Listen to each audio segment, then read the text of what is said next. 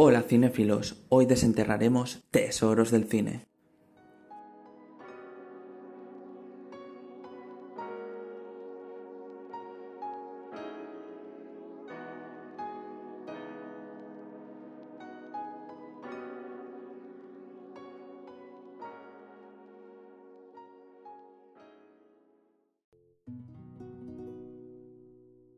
Mi nombre es Alejandro Prado y esto es Tesoros del Cine. Seguimos recorriendo Europa y hoy ahorraré combustible, porque toca hablar sobre La Isla Mínima, una película española que arrasó en los premios Goya de 2015, logrando entre ellos el de Mejor Película, Mejor Dirección y Mejor Guión Original.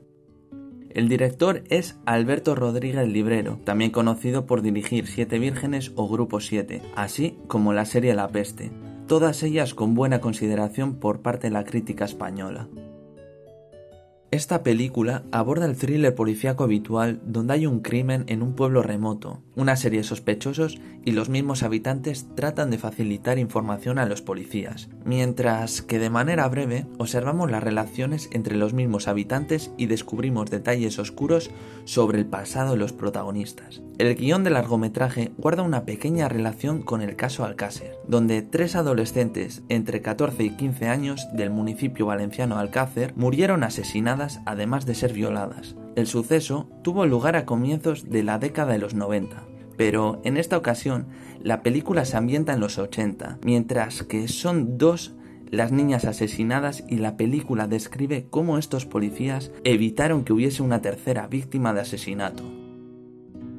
Como suelo decir habitualmente, recomiendo que hayáis visto la película antes de escucharme, porque hoy voy a hablar sobre detalles importantes de la trama y de los personajes.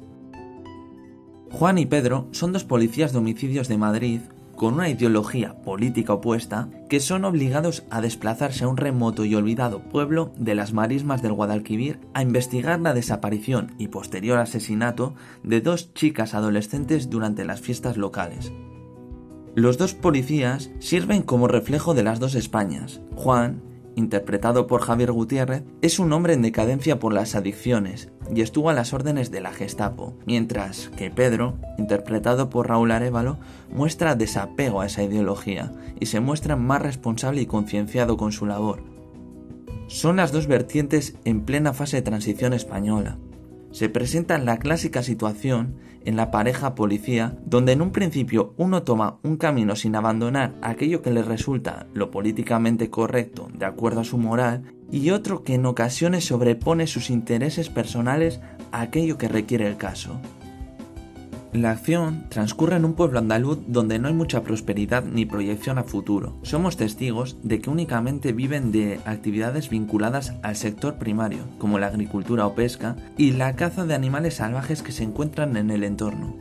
Es un núcleo pobre donde la mayoría de la gente ejerce labor como jornaleros y el asesinato, con la posterior investigación de las chicas, pone en peligro esa actividad de sustento. Los estudiantes del colegio sueñan con abandonar el lugar irse a las grandes ciudades para aspirar a una vida mejor, y es por ello que varias chicas acceden a las peticiones de la gente con negocios un tanto inquietantes que juegan con sus esperanzas. Es una película donde las evidencias son convencionales, aunque posee secuencias que invitan al misticismo, sobre todo en relación al pasado de uno de los protagonistas.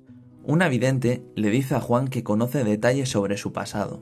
El espectador intuye que puede haber gato encerrado detrás, pero en realidad es que la información se encontraba en las noticias de los periódicos y no había ningún tipo de magia o elementos sobrenaturales.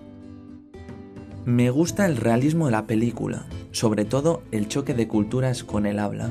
Los policías son de Madrid, capital de España, mientras que los autóctonos son andaluces. Los mismos actores comparten procedencia con los personajes que interpretan, y se nota ese acento marcado propio del sur, cosa que puede dificultar la comprensión de algunas frases si uno no está habituado. En cuanto a los aspectos técnicos, cabe destacar que las secuencias tienen una duración breve y son precisas en cuanto a la narración de la trama. El director no se extiende ni se deleita con muchas tramas secundarias y prefiere conducir al espectador a lo concreto de la historia principal. También abundan los planos cenitales mostrando el paisaje visto desde una perspectiva aérea. Los planos suelen ser luminosos mostrando un paisaje natural. Un ejemplo de esto es la escena inicial de los créditos, que se trata de una secuencia puramente paisajística tomada a gran distancia de la superficie. También distinguimos una serie de símbolos que frecuentan en la película. Destacan las aves, que remiten a la libertad individual. Al comienzo hay un plano que muestra la llegada de los protagonistas al pueblo y las aves toman dirección opuesta volando.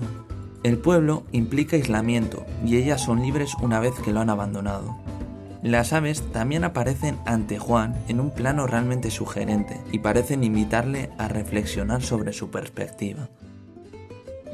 A la isla mínima siempre le ha acompañado un arma de doble filo, y es que en ese mismo año se estrenó en televisión una serie con temática similar llamada True Detective, y obviamente ambas recibieron toda serie de comparaciones. La primera semejanza es el punto de partida, desapariciones y asesinatos de chicas jóvenes que parecen compartir un patrón y dos agentes con metodologías y perspectivas diferentes son enviados al lugar para solucionarlo. La segunda hace hincapié en la relación entre estos personajes. Se palpa la tensión y ambos tratan de descubrir el pasado que esconde el compañero de fatiga. Y la tercera radica en los escenarios paisajísticos.